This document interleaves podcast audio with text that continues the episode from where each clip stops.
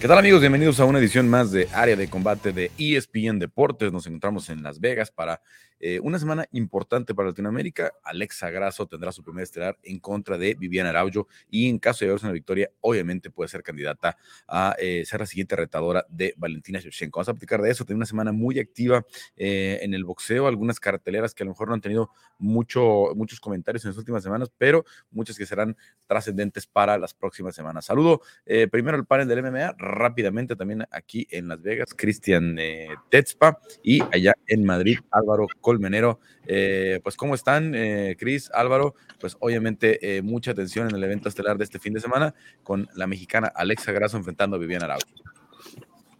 Hola, ¿qué tal, Carlos Álvaro? Eh, pues feliz, ¿no? O sea, de esta pelea estelar que tendrá Alexa Grasso, una gran oportunidad para ella, porque en caso de conseguir la victoria, como mencionas, pues podría colocarse ya en la antesala de una pelea por ese cinturón de las 125 libras.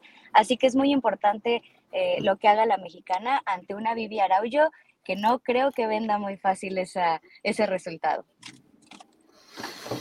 Sin duda, sin duda, una pelea muy, pero que muy importante, especialmente para los mexicanos. Creo que es el momento de Alexa Grasso, que creo que es eh, la oportunidad que lleva tanto tiempo esperando. Viene con una racha muy buena de tres victorias, enfrente un Araujo que, bueno, que como dice Chris, no le va a poner las cosas nada fáciles, que tiene muy buenas herramientas, pero yo con la gente con la que estoy hablando, Carlos, Chris, eh, la gente tiene muy claro que es favorita claramente Alexa Grasso.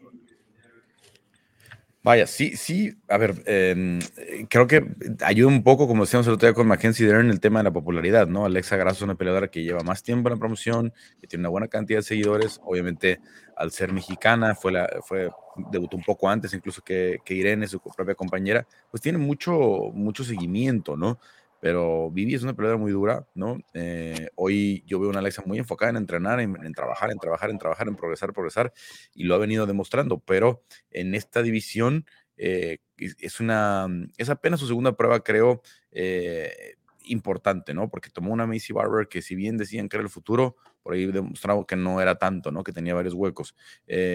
con Kim, la, la coreana, pues eh, era un striker que obviamente tenía muchas desventajas contra, eh, contra Alexa Grasso. Aquí me parece que es un duelo bastante parejo, es un duelo en el que Vivi tiene muy buen piso, eh, Alexa ha demostrado mucha progresión en ese sentido, y en el boxeo sí tiene cierta desventaja con, con Alexa, pero también es dura, también, también sabe responder, también sabe absorber golpes, es que creo que puede ser una pelea muy interesante, que ojalá se alargue un poquito, ojalá que tenga espacio para que cualquiera de las dos demuestre sus capacidades, para ganarse esa, eh, si no eh, rebasar eh, a, a, Santos, que por ahí está pidiendo la revancha, y por lo que ellos con la pelea con, Valentina Shevchenko se la podrían dar, porque fue una pelea muy cerrada con Valentina Shevchenko, que mucha gente incluso vio ganar a Tayla, o que por ahí Shevchenko se nos escape y se, se, se, vaya a la pelea, como decíamos la semana pasada, con, con, Amanda Nunes. Entonces, ojalá que sea una buena pelea, ojalá que sea una pelea que la gente disfrute, que la gente pueda ver tanto de Vivio como de, Alexa, que pueda haber un buen desempeño, que no sea algo rápido, ¿no?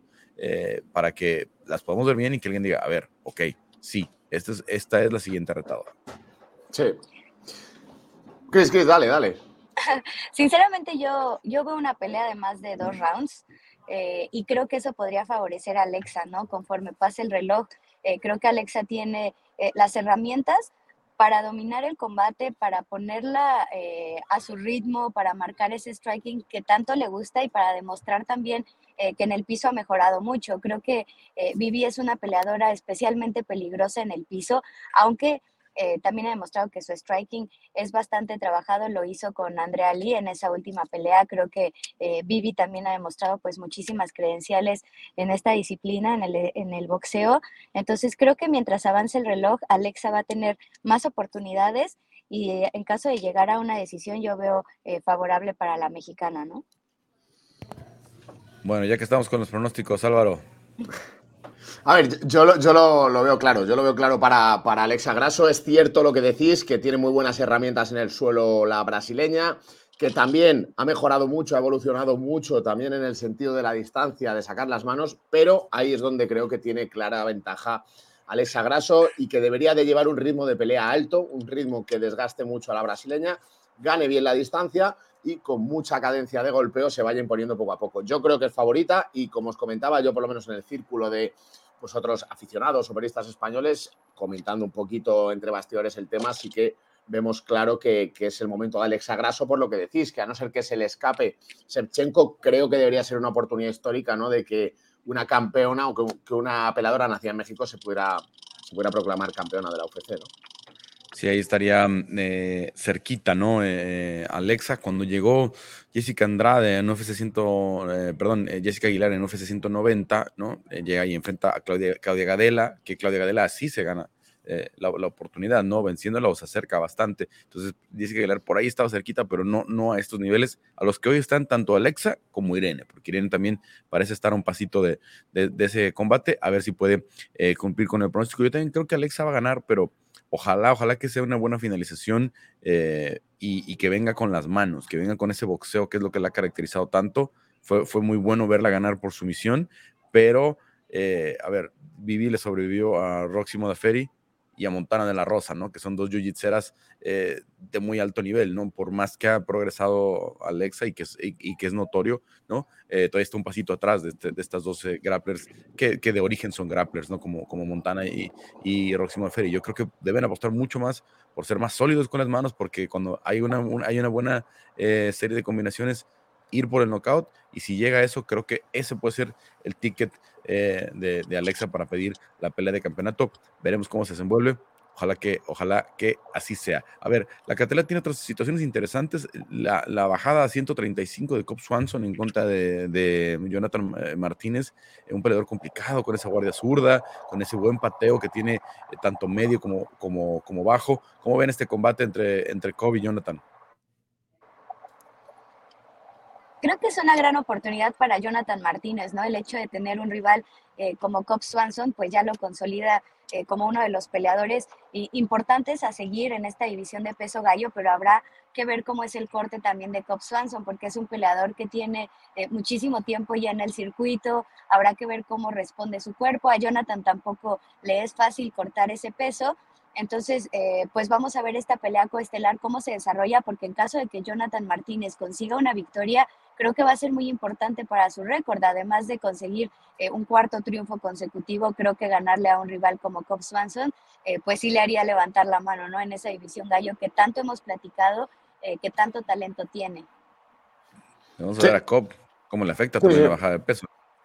Se le suma ahora un talento más, ¿no? Que, es esta leyenda en activo como es Cobb Swanson que la verdad que creo que con este combate él tiene bastante menos que ganar que Jonathan Martínez. Creo que es obvio que va a llegar muy, muy ajustado, yo creo, al corte de peso, que Kurt Swanson es, un, superador que, es un pluma realmente natural y que forzar además con estas edades y con tanta experiencia y con el cuerpo llevado tanto al límite tantas veces, creo que no es el mejor eh, momento para Kurt Swanson para bajar al peso gallo. En cualquier caso, ya sabemos las guerras que da, tiene muchísimas posibilidades de llevarse el combate, si llega bien, si le aguanta el cardio y ese ritmo y esa agresividad a la que nos tiene acostumbrados, pues se puede imponer, pero hay que tener en cuenta que Jonathan Martínez viene con muy buen ritmo, con dos victorias esta temporada, este año, y es un luchador con mucha hambre y con muchos recursos, que ya os digo que le ponen un gran nombre y eso quiere decir también que, como gane y como se imponga con claridad ya quieren aupar a, a Jonathan Martínez, o se va a ganar el mismo el el seguir eh, subiendo escalones. Luego tenemos una pelea que el año pasado había sido de contendientes, ahora creo que están, un pasito atrás, que tendrán que ganar algo más, pero Askar Askarov enfrenta a, Brandon Royval, ¿no? Dos tipos clasificados, dos tipos que, como decíamos, han estado cerca de la pelea del título. Em, ¿Quién se lleva esta y, y, qué tan lejos están ahora después de, de esos descalabros que han tenido? Ah, qué difícil, ¿no? Yo creo que ese choque de estilos, la lucha que tiene Askarov y el jiu-jitsu que tiene Brandon Royval, eh, me da un poco de miedo que se neutralicen porque los dos son muy agresivos con estas disciplinas, pero al ser tan buenos en el piso, yo creo que sí podrían llegar a neutralizarse. Creo que eh, una victoria para ambos los vuelve a colocar en, esa, en ese panorama de las 125 libras, pero como tú mencionas, o sea, creo que... Eh, el, el, que consiga esa victoria va a tener eh, otra pelea de rebote para conseguir una oportunidad por el cinturón que estará en disputa hasta enero ¿no? del siguiente año. Yo tengo bastante claro que, para mí parte como favorito Askar Askarov. Creo que es un talento sobrenatural. Brandon Royval también merece muchísimo crédito y también está posicionado en el número 6. Ahora no recuerdo bien, será por algo, ¿no? Porque, porque ha tenido grandísimas victorias y porque tiene muchísimo talento pero creo que Askar Askarov está un pasito por delante, que quitando que venga de esa derrota con Kai Cara France, pues bueno, eh, desde que debutó en la UFC tuvo auténticas guerras, debutó contra Brandon Moreno con esa decisión eh, empate, ¿no?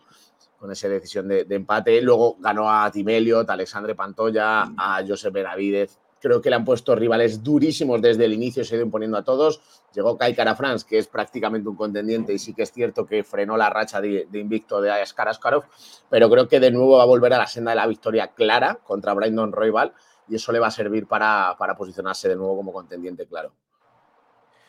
Bueno, pues ahí está. Obviamente tenemos también una cartera eh, con la presencia de Víctor Henry, que ya lo vimos en, en, Anaheim, un peleador con muchísimo talento que va a traer mucho las 135 libras, eh, por si le hacía falta las 135 libras, eh, más, más prospectos. obviamente, hijo de mexicanos, Víctor, que tuvo una carrera larga en Japón. también em, tenemos a CJ Vergara, que ganó en la cartelera de, de Phoenix, si no, me equivoco, tuvo por ahí su, primera victoria dentro del UFC. Y eh, Piera Rodríguez, la venezolana que estará enfrentando a Sam Hughes, eh, Piera que puede tener impacto rápido dentro de la categoría, ya la vimos muy bien en su debut. Y bueno, eh, la fiera que, por ahí está demostrando. ¿Alguna de estas peleas o alguna otra que se nos está, esté pasando que no podamos perdernos este fin de semana? No, pues prácticamente toda la cartelera, ¿no? Eh, hay muchísimo talento latino. Creo que es un gran momento tanto para Víctor Henry como para CJ Vergara y para Piera, que han conseguido resultados importantes. Creo que es el inicio de carreras eh, prometedoras y una victoria más, pues pondría los reflectores sobre su desempeño y sobre lo que pueden lograr en sus respectivas divisiones, ¿no? Entonces creo que es una cartelera importante eh, para Latinoamérica y para cerrar, pues, este mes de celebración, ¿no? De la herencia hispana. La verdad es que a mí me interesa muchísimo la pelea, Carlos, de, de Piera la Fiera, especialmente por esa relación que tiene también con España, ¿no? Que ha estado viviendo aquí, preparándose. En Málaga.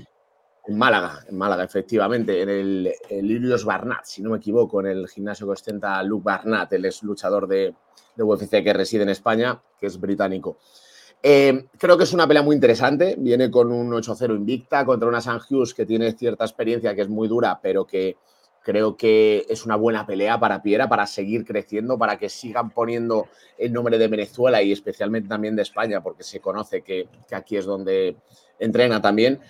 Así que estoy muy, muy, muy emocionado con este combate. Creo que va a ganar bien Piera Rodríguez. Y luego, Carlos, sí que te quería comentar muy por encima y preguntarte incluso el hecho de por qué siguen empeñados en meter a Mike Jackson en una cartelera. bueno, pues hasta el tema, de, tema del contrato que, tenía que, eh, por ahí hubo una cierta disputa, etcétera, etcétera, pero creo que de esta no vamos a pasar, ¿no? Además, es que tuvo la victoria extraña con Dean Barry, que, no, que a lo mejor nadie, nadie esperaba y que le costó su contrato a, a, Dean Barry, eh, pero bueno, creo que será la última en caso de que no gane, porque Pete, eh, va a estar enfrentando a Pete Rodríguez, que si bien debutó con una derrota, Pete es una bestia. Pete, eh, a mí me tocó verlo. Él, tuvo varias peleas acá en México, cuando Icon estuvo haciendo eventos en México, y sale a matar, eh, sale a arrancar cabezas. Entonces, no le va a dar mucho, mucho espacio a, Mike Jackson, porque además sabe que, su propia estadía en la promoción está, está de por medio. Así es que yo creo que esa pelea, ese, ese arranque de la cartelera, habrá que verlo porque puede ser eh, una, una finalización dura para, para Mike Jackson. Lo tiene complicado, lo tiene complicado. Y, sobre todo eso, ¿no? Que sorprende que un peleador que, bueno, que tendrá su background también de fuera, ¿no? Peleó en Muay Thai incluso, pero que, que debute prácticamente en profesional, en UFC, que lo finalicen tan rápido, que luego ocurra ese no contest contra CM no sé, es como un tanto bizarro todo, ¿no? Eh, todo lo que sucede alrededor de este Mike Jackson, de este peleador, y contra un Pierre Rodríguez que yo creo que sinceramente lo va a arrasar también, sí. Sí, vamos a ver. Pete está obligado, ¿eh? porque se esperaba mucho de él, obviamente con su llegada, cuatro finalizaciones que tenía y, debuta y le dan esta oportunidad temprano y, lo sorprendieron por ahí en su debut. Entonces vamos a ver, vamos a ver cómo le va ahora eh, a, Mike en ese eh, sentido. ¿Alguna otra más que quieran platicar? Mm, pues creo que yo con, con eso de la cartelera, yo estoy completa. ¿Tú, Álvaro? Yo, a mí me gusta también eh, volver a ver luchando a Nick Maximov, que se va a enfrentar a Joko Malkun y que es un luchador que ya sabemos que se ha criado a los pechos, por así decirlo, de los hermanos Díaz, que le vimos perder contra Petrovski su invicto, pero que bueno, yo lo que he leído siguiendo desde el Contender Series ha sido tener unas actuaciones muy, pues, con mucha agresividad, muy brutas, y que se le ve que es un peleador que tiene mucho talento, que ha desarrollado parte de su carrera en el grappling. En definitiva, es un peleador que me gusta mucho por su agresividad y por su búsqueda constante de terminar con el rival. Pero entonces ya con Malcolm, pues que no le va a poner las cosas fáciles, pero que yo creo que Máximo Fucking nos puede dar algo de espectáculo. Que por cierto, estuvo bastante involucrado Nick Maximov en el, tema de la bronca de, de, de, de, la, de Hamzat Kimaev, aquella previa a UFC 170, con el venía con los hermanos Díaz. Bueno, em, así la cartelera, obviamente la próxima semana vamos a hablar muy a fondo de lo que será Abu Dhabi, lo que será UFC 280, ya están por ahí la mayoría, hay unos que está ya Aljamain Sterling, que ya está Islam Mahashev, eh, que está eh, obviamente Charles Oliveira, ya están disfrutando por ahí unos días antes de lo que será el, el, duro corte de peso y también, obviamente, lo que anunció Alexander Volkanovski, que no lo ha hecho oficial UFC y no lo harán oficial hasta que pase a la báscula Alexander, es que está como, como peleador de reemplazo Alexander Volkanovski. Algo que para mí no tiene mucho sentido, ¿no? Eh, Volkanovski está en las últimas semanas de la recuperación que le habían dicho de 12 semanas desde que pasó por la cirugía. Eh, pelear por el campeonato de las 155 libras sin un campamento real, sin saber quién es tu oponente, se me hace eh, falta de seriedad, ¿no? Sé que es un gran peleador Alexander Volkanovski, sé que nos ha demostrado que es hoy, hoy por hoy el mejor libra por libra del mundo, pero mm, llegar y plantarte así sin saber con quién vas a pelear, sin hacer un campamento serio, híjole, yo creo que nada más es un stunt publicitario, creo que nada más es un, es un movimiento para presionar, para que le den a él la del, la del siguiente retador. No creo que esté tomándose realmente en serio eh, poder pelear en, en, en, Abu Dhabi, pero bueno, vamos a ver qué pasa. Ojalá que no falle Charles, ojalá que no falle Islam, ¿no? Este, y que tengamos la pelea, eh, la que estaba eh, programada Sí, yo, creo que es un paso adelante, como dices tú, Carlos, ¿eh? clarísimamente es una declaración de intenciones y luego que imagino que siempre que eres un pelador de reemplazo y te hacen o te obligan a llegar al peso, te tienen que pagar un, pues un buen cheque, ¿no? Entonces... Hay un show money, hay un show money que no creo que sea show money al que está acostumbrado ya Alexander, ¿no? Dentro de su contrato, ¿no? Lo cual, por eso digo que no tiene mucho sentido, porque eh, eh, cuando te pagan un show money, te quita peleas de tu contrato, ¿no? Si tu contrato quedan cinco peleas, y tu corazón show money, bueno, ya cobraste. Entonces, no le van a pagar.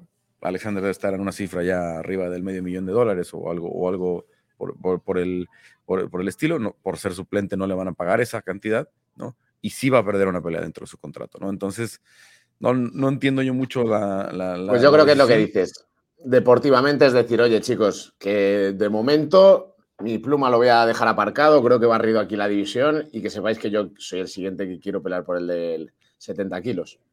Lo cual pues no es buena noticia eh, para Jair Rodríguez, ¿no? Porque si se empeña tanto Alexander en ir a las 155 eh, libras, eh, pues no tenemos, no tenemos pelea eh, de, campeonato en la 145, al menos en un buen rato, y probablemente sí habría que ver quiénes son las mejores opciones por el interino. Obviamente se ha hablado de Yosemite, pero habría que ver qué decide la promoción, porque vienen peleas interesantes, ¿no? Viene eh, Arnold Allen eh, en contra de Calvin Cater, que puede ser muy influyente, Mobs Bloeb, que también están enfrentando a Bryce Mitchell, que puede ser otra pelea que puede dar un, un contendiente. Así es que vamos a ver qué termina sucediendo, sobre todo después de estas, de estas este, semanitas que vienen. Pero bueno, eh, chicos, pues muchas gracias. Eh, vamos a estar pendientes de esta cartelera. Recuerden que es eh, tempranera, arranca a la una tiempo de Las Vegas, a las cuatro tiempo de Las Vegas la, la estelar. Chequen sus horarios locales, ¿no? Es un poquito más temprano de lo, de lo que estamos acostumbrados en los horarios de pago por evento normalmente. Y bueno, Cris, muchas gracias. Gracias, Carlos. Gracias, Álvaro. Muchas gracias, un placer, chicos. Platicamos la próxima eh, semana. Y bueno, le vamos a pedir a nuestro productor Héctor Cruz que ya eh, nos ponga en la pantalla a Quique Rodríguez. Quique, pues ¿cómo estás? Este, muchas, muchas, muchas carteleras eh, interesantes en el Barclays Center, en Australia, en Inglaterra, ¿no? muchas carteleras grandes este fin de semana y me sorprende que no haya más ruido alrededor de algunas de ellas. Carlos, ¿cómo estás? ¿Cómo te va, amigos de área de combate? Un gusto saludarlos a todos. Eh, estoy completamente de acuerdo. Eh, hay muchísimo box. Es de esos fines de semana que hay como tres o cuatro al año en la que desde el mediodía hasta la medianoche, pelea tras pelea, tras pelea, tras pelea, ¿no? En diferentes partes del mundo y además peleas interesantes y peleas buenas. Eh, pues me parece a mí que, lo que llama la atención pues es la, cartelera en Londres, eh, punto de vista personal. creo que el combate de Clarissa Shields y Savannah Marshall y, y Micaela Mayer contra Alicia Baumgartner, pues pues son los más interesantes, son los más parejos, los más competitivos y los que pueden marcar pues el rumbo el rumbo del boxeo femenino eh, junto con la pelea de Katie Taylor y Amanda Serrano, pues para el próximo año y para los próximos años, ¿no? Creo que este 2022 está eh, consolidando como el mejor año del boxeo femenino. Estas dos peleas más la, mencionada de, abril, eh, pues lo, hacen un año espectacular. Imagínate, Carlos, esas tres peleas entre pues seis de las diez mejores boxeadoras del planeta, pues, pues yo no recuerdo algo así. No, y además que tengan esta atención, que tengan esta, esta taquilla, ¿no? Y, todo eso, porque a lo mejor podían suceder, ¿no? En las peleas de campeonato femenil, pero al final de cuentas se está afianzando ya, ¿no? La, popularidad de algunas de estas eh, peleadoras, ¿no? sobre todo, pues, Katie Taylor en su mercado, Amanda Serrano en su mercado, eh, y Clarissa Shields, eh, que sí está tratando como que de abrirse a otros eh, mercados, incluso a otros deportes, otras disciplinas, como lo hizo con el, con el MMA, pero que, han ganado mucha popularidad. Entonces, me sorprendió un poquito, obviamente tuvo que ver con que se reprogramó esta cartelera por el tema del fallecimiento de la, de la reina hace algunas, hace algunas semanas, pero bueno, pues ya, ya llegó la cartelera, ¿no? Sí, ya, ya llegó la cartelera. Yo, pensaría que quizás si ahorita, al menos hasta hoy, no ha habido eh, tanto ruido respecto a esta función. Yo pensaría que es porque pues quizás los gastos para, para hacer ruido, para publicidad y todo, pues fueron, pues ya fueron hechos pues, hace un mes, ¿no?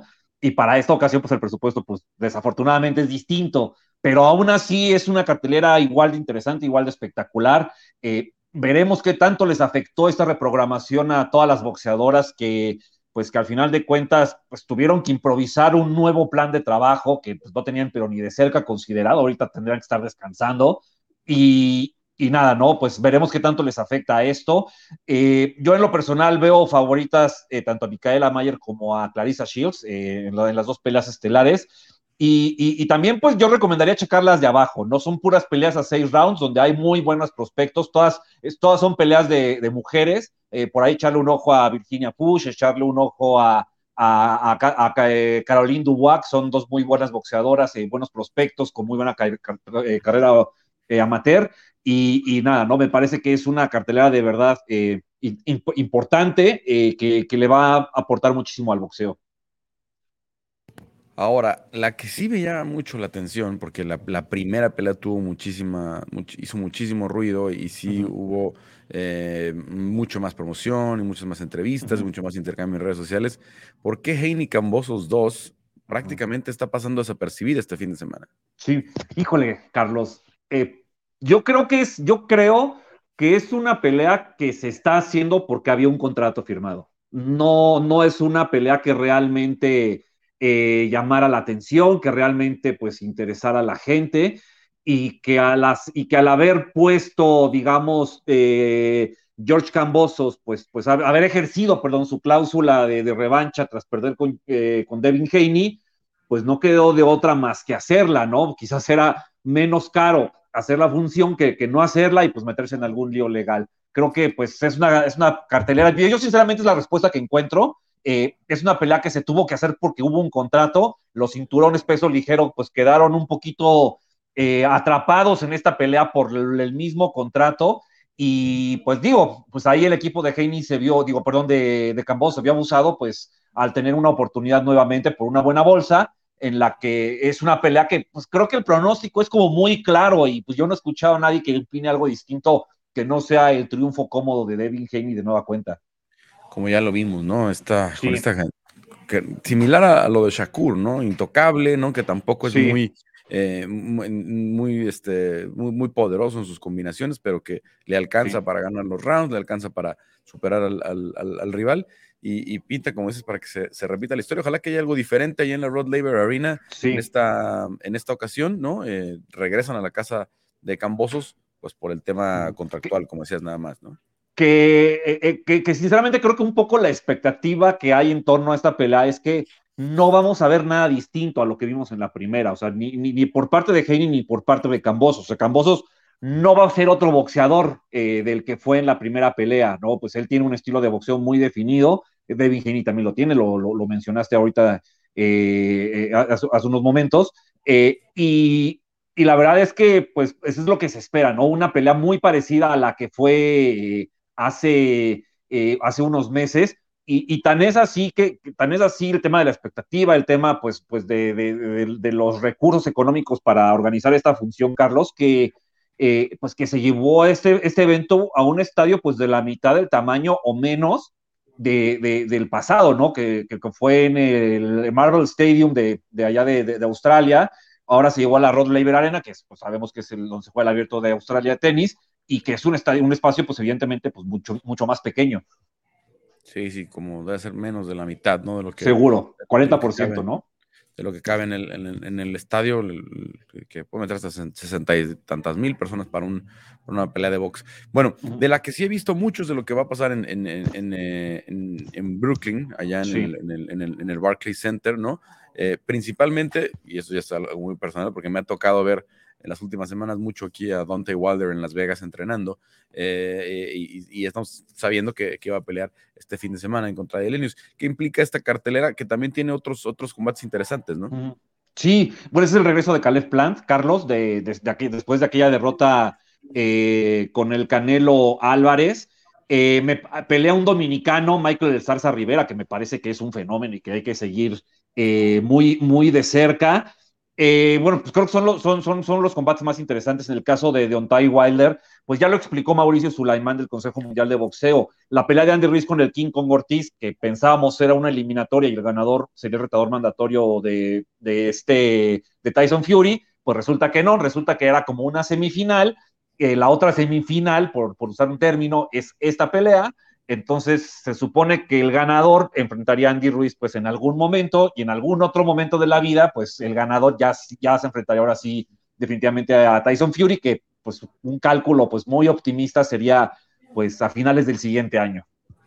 Bueno, entonces existe la posibilidad de que nos abriera un combate de Wilder contra Fury y de Wilder contra Ruiz que sin duda va a ser taquillero, que sin duda va a ser ruido, ¿eh? No, o sea, no sé, no, no sé si se lo merezca de momento Andy Ruiz con lo que hemos visto recientemente, pero que va a ser una pelea que va a llamar mucho la atención. Que, pues, que yo creo que Andy Ruiz pues todavía tiene un poco la estela de aquel triunfo Anthony Joshua, ¿no? Se volvió un boxeador mediático, un boxeador pues el cual pues, pues genera expectativa, más allá de si la cumpla o no, más allá de si su disciplina o no disciplina, eh, pero sí, definitivamente, si se hace un combate con Don Ty Wilder, sería pues un combate pues, que, generaría bastante ruido, ¿no? Eh, creo que pues los dos boxeadores pues tienen, tienen un estilo de, boxeo muy definido y pues también tiene una trayectoria que los respalda, ¿no? Sería un, boxeo, un, combate, no sé si interesante, porque pues creo que ni, ni Wilder ni, ni Andy Ruiz han visto bien en sus últimas peleas, pero bueno, eh, mediáticamente sí sería un, fenómeno y creo que Premier Boxing lo sabe, por eso pues está esperando la posibilidad de organizar esa pelea. Ahora, media semana se hablaba de, que ya está Chisora en contra de, Tyson Fury, ¿no? Entonces, ¿dónde cae ahora todavía la posibilidad de Joshua antes de esto? ¿O en qué momento queda Joshua si es que todavía podemos verlo contra Fury? Sí, pues mira, eh, Carlos, eh, yo pienso que, si nos cerramos únicamente a la parte reglamentaria, eh, creo que es una pelea que cabría para mediados del siguiente año, porque eh, Tyson Fury, pues al defender a las, al, al, al, Consejo Mundial de Boxeo ordenar esta eliminatoria entre Wilder y, el, entre Andy Ruiz y el ganador de Wilder contra Elenius, pues evidentemente es una pelea que tendría que hacerse por ahí de, mayo, junio del siguiente año. Entonces, pues como Tyson Fury estaría a la espera del ganador, pues él me imagino que tendría el derecho de hacer un combate opcional y ahí podría entrar el tema de Anthony Joshua, ¿no? Para a finales de año, pues ahora sí cubrir con los compromisos obligatorios. Es un panorama súper optimista porque sabemos que con los pesos completos todo puede pasar, Carlos, pero, pero viéndolo así como de manera muy, muy amigable, pues así es como, como sería lo ideal. Y además pensando que no perdió el cinturón este, Tyson Fury, ¿no? Porque el cinturón es el que manda en, pues el, tema, en el tema de los, de los, de los organismos, ¿no? El, eh, así, así está la cosa ahora, porque también, no sé, no sé, no sé, el peso completo tiene tantas opciones hoy en día, ¿no? Que tenemos ahí a, a Usyk, obviamente, con, con, la, con, la, con, la, con la pelea realmente de, lo, de de la calidad, ¿no? De más allá, ¿no? no si no es la del dinero, a lo mejor, si no es la, la gran taquilla, porque probablemente Joshua sería mayor taquilla que, que, que Usyk para, para Tyson, pero pues es la de los cinturones, ¿no?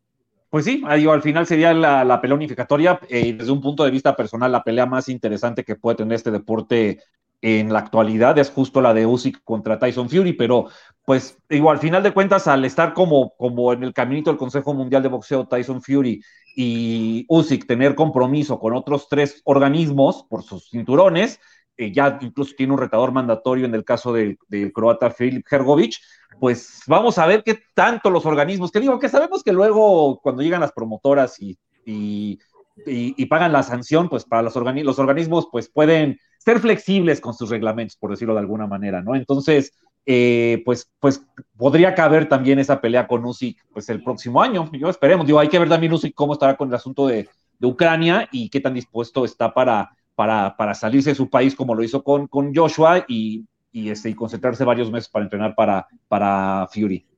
Y ya nada más para cerrar, leía Mike Coppinger en estos días, eh, parece que ya hay pelea también para Teofirmo, ¿no? Sí, sí, eh, parece que el 10 de diciembre eh, del Madison Square Garden, bueno, creo en el Hulu Theater, que es como, como un anexo del, del, Madison Square Garden, eh, pelearía con José el Sniper Pedraza, eh, que es un peleador pues de la casa, es de top rank y, y es de la categoría, que, es, que tiene una buena carrera, que pues, pues viene, que, que me parece que es un boxeador competitivo, pero bueno, que, que creo que pues desde, desde ahora mismo, todavía sin confirmarse la pelea, Teófimo saldría como muy, pero muy amplio favorito, ¿no? Y, y pues ya que, ya que los campeones de peso super, de 140 libras, que el peso super ligero están ocupados, pues bueno, pues Teófimo tiene, tiene que pelear en algún momento pensando que el próximo año pudiera recibir esa oportunidad mundialista. Nos están, eh, este, están jugando con nuestra mente, eh, ¿está jugando con nuestra mente Ryan García con eso que estamos viendo en Twitter o...? Pues parece que sí, ¿eh? ya, mira, Carlos, ya sabemos cómo se las han gastado los dos durante ya algunos años en, redes sociales, las veces que se han retado, que se han dicho de cosas que según se va a hacer la pelea, no se ha terminado de hacer nada. Eh, yo creo que hasta que no haya un postercito con los dos boxeadores juntos, eh, publicado por las promotoras que van a organizar la pelea, creo que pues, pues hay que tomárselo con calma. Estamos hablando de Gervonta Davis, que pone primero unos ojitos, ¿no? Este, sí. Y dice Don, como que ya está. Don, ajá. Y contesta Ryan García. ¿no? Que también ya está. Ahí tendría que ser eh, Golden Boy, ¿verdad? El que se pone de acuerdo con Mayweather, ¿no? Como promoción. Sí, o Mayweather quizás Premier Boxing, ¿no? De, de la mano de Al Heyman. Eh, sí, sí, sí, serían los, los pues los, son los, los promotores de, de, ambos boxeadores y por ahí tendría que, que ser, ¿no? Oscar de Loya sabemos que que le gusta mucho, pues, platicar sus cosas en redes sociales, no, no ha comentado nada, entonces, eh, pues te digo, yo, yo digo, porque luego por ahí Gervonta Davis dijo que estaba aburrido en un avión y que por eso hizo, publicó ese, ese tweet, pero, pero hay que, yo de verdad, hasta que no haya información oficial de ellos dos, yo no tengo, pero absolutamente fe. Bueno, hablando de, de peleas que puedan ser muy, muy taquilleras, que pueden llamar mucho la atención, muy. esa ciudad tiene, tiene mucho por medio. Ojalá que ya se dejen eh, de vueltas, ¿no? Y de, y de estar eh, pues, dando peleas, digamos, sobre todo en el caso de Ryan, ¿no? Que, que no ha tenido peleas, digamos, de, de, de, calidad, ha hablado demasiado y no ha tenido esos, esos rivales del nivel de todo lo que ha, de todo lo que han ido eh, mencionando. Al menos está pintando bien lo que viene de los, para los siguientes seis meses. Ojalá que se concreten la mitad de esos combates que estamos platicando. Y porque sabemos cómo es el box, Carlos, que, que, se dicen y se dicen y se dicen cosas y se retan y se retan, pero a la hora de, de, los contratos, pues nada, ¿no? Entonces, como dices, con que la mitad queden hechas, eh, como aficionado, todo bien. Quique, pues eh, muchas gracias, buen repaso a la, a la, actualidad de lo que se está manejando y también, obviamente, fin de semana muy interesante, ya lo hacíamos tanto en Inglaterra como en, en Brooklyn, como en, eh, en sí. Australia, con, con muchas peleas que, en Australia, Carlos, digo, yo sé que está, pues la pelea de Jenny Cambosos, pues mm, está, está, está un poco fría, pero creo que abajo hay dos buenos combates de, categorías pequeñas, ¿no? Los gemelos Moloney, Andrew y Jason pelean contra un boxeador dominicano, el Meneito Jiménez, eh, y un boxeador tailandés que eh, de apellido Rugbinsai, no, no es el, el campeón, ex campeón Super Mosca, eh, es un boxeador que tiene 58 peleas, todas hechas en Tailandia, es la primera vez que sale, es un ídolo local, que, se prueba por primera vez fuera. Esos dos combates pueden estar interesantes, pueden, pueden ser buenos, buenos, buenas peleas para, para disfrutar, eh, pues como, aficionado, ¿no? Incluso más que, que la estelar.